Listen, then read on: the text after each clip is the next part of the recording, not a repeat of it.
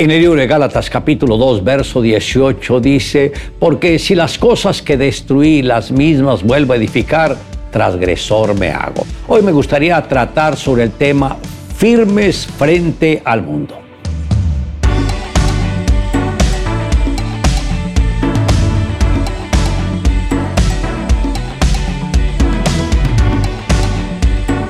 Cada uno debe despojarse de aquellas cosas que pueden convertirse en un obstáculo para su desarrollo espiritual. Hay áreas en su vida en las cuales Dios no interviene si usted no se lo permite. Él hizo su parte al llevar nuestras enfermedades y dolores sobre su cuerpo en el madero. Él llevó nuestras rebeliones. Él sufrió por nuestros pecados y por esto fue molido y castigado.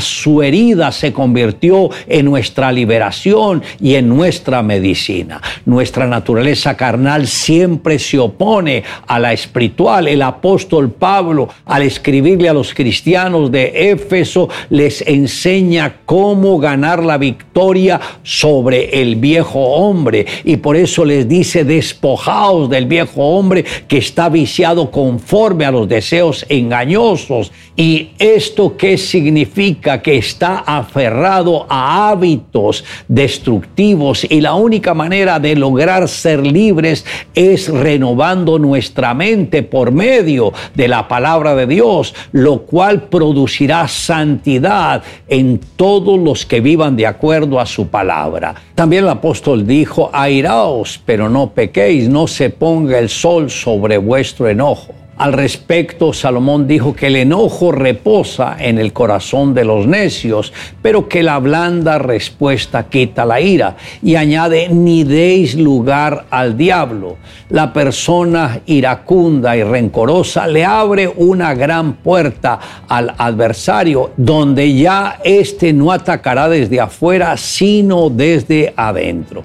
Por eso es importante que cada creyente entienda que la lucha no es contra personas, sino contra fuerzas espirituales de maldad. Pero también sugiere el mismo apóstol, el que hurtaba no hurte más, sino que trabaje haciendo con sus manos lo que es bueno para que tenga que compartir a otros. Note que hay tanta necesidad en este mundo que algunos buscan como la vía fácil el robar a otros, pero esta es una maldición que ellos están atrayendo a sus propias vidas y la orientación que da el apóstol es que el que tenía esos hábitos cancélelos de por vida, nunca juegue más con esto porque no solamente se vuelve un esclavo del adversario, sino que puede recibir las consecuencias de lo que está haciendo. Y añade ninguna palabra corrompida salga de vuestra boca, sino la que sea buena para la necesaria edificación a fin de dar gracia a los oyentes. ¿A qué se refiere con palabra corrompida? Muchas personas tomaron el hábito de decir palabras vulgares, pero por decirlas está hablando una persona con otra y le sale una vulgaridad y luego otra y luego otra. Dice el Señor, ninguna palabra corrompida, ninguna palabra vulgar, ninguna palabra que no edifique lo que es la obra de Dios debe salir de nuestros labios. Debemos hablar con prudencia, debemos hablar con sabiduría, debemos hablar con dignidad y pedirle al Señor que controle nuestra lengua, pues el que controla la lengua es el que domina. Y la pregunta es, ¿quién está dominando su lengua? Si es el Espíritu de Dios o es otro espíritu, porque de la abundancia del corazón habla la boca. Por eso debemos decirle al Señor, Señor,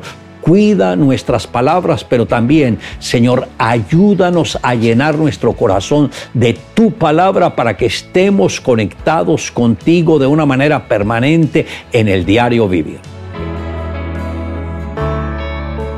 La recaudación de impuestos era un trabajo lucrativo para los romanos, pero para un judío como Mateo eso conllevaba traicionar a su pueblo, por lo que era despreciado por todos los judíos y excluido de todos los actos religiosos.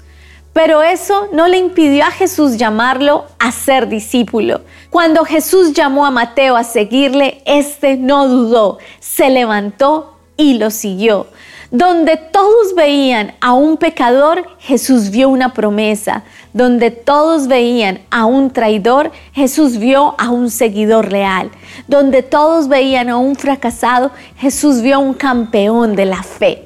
No importa quiénes seamos, nuestra formación, nuestra genealogía, nuestros contactos o nuestra historia, Jesús tiene un plan y necesita que cada uno de nosotros cumplamos el propósito divino dado por el Padre Celestial. Es normal inquietarse cuando hay cambios e incertidumbre, pero Dios sabes qué te dice hoy, ten ánimo, no temas. Mateo 14, 27. Le invito a que me acompañe en la siguiente oración. Oh Dios, gracias por tu palabra, gracias porque esta revelación que recibimos día a día con la instrucción tuya nos fortalece espiritualmente. Gracias porque en cada pasaje de la palabra somos edificados, somos fortalecidos y somos motivados a seguir adelante.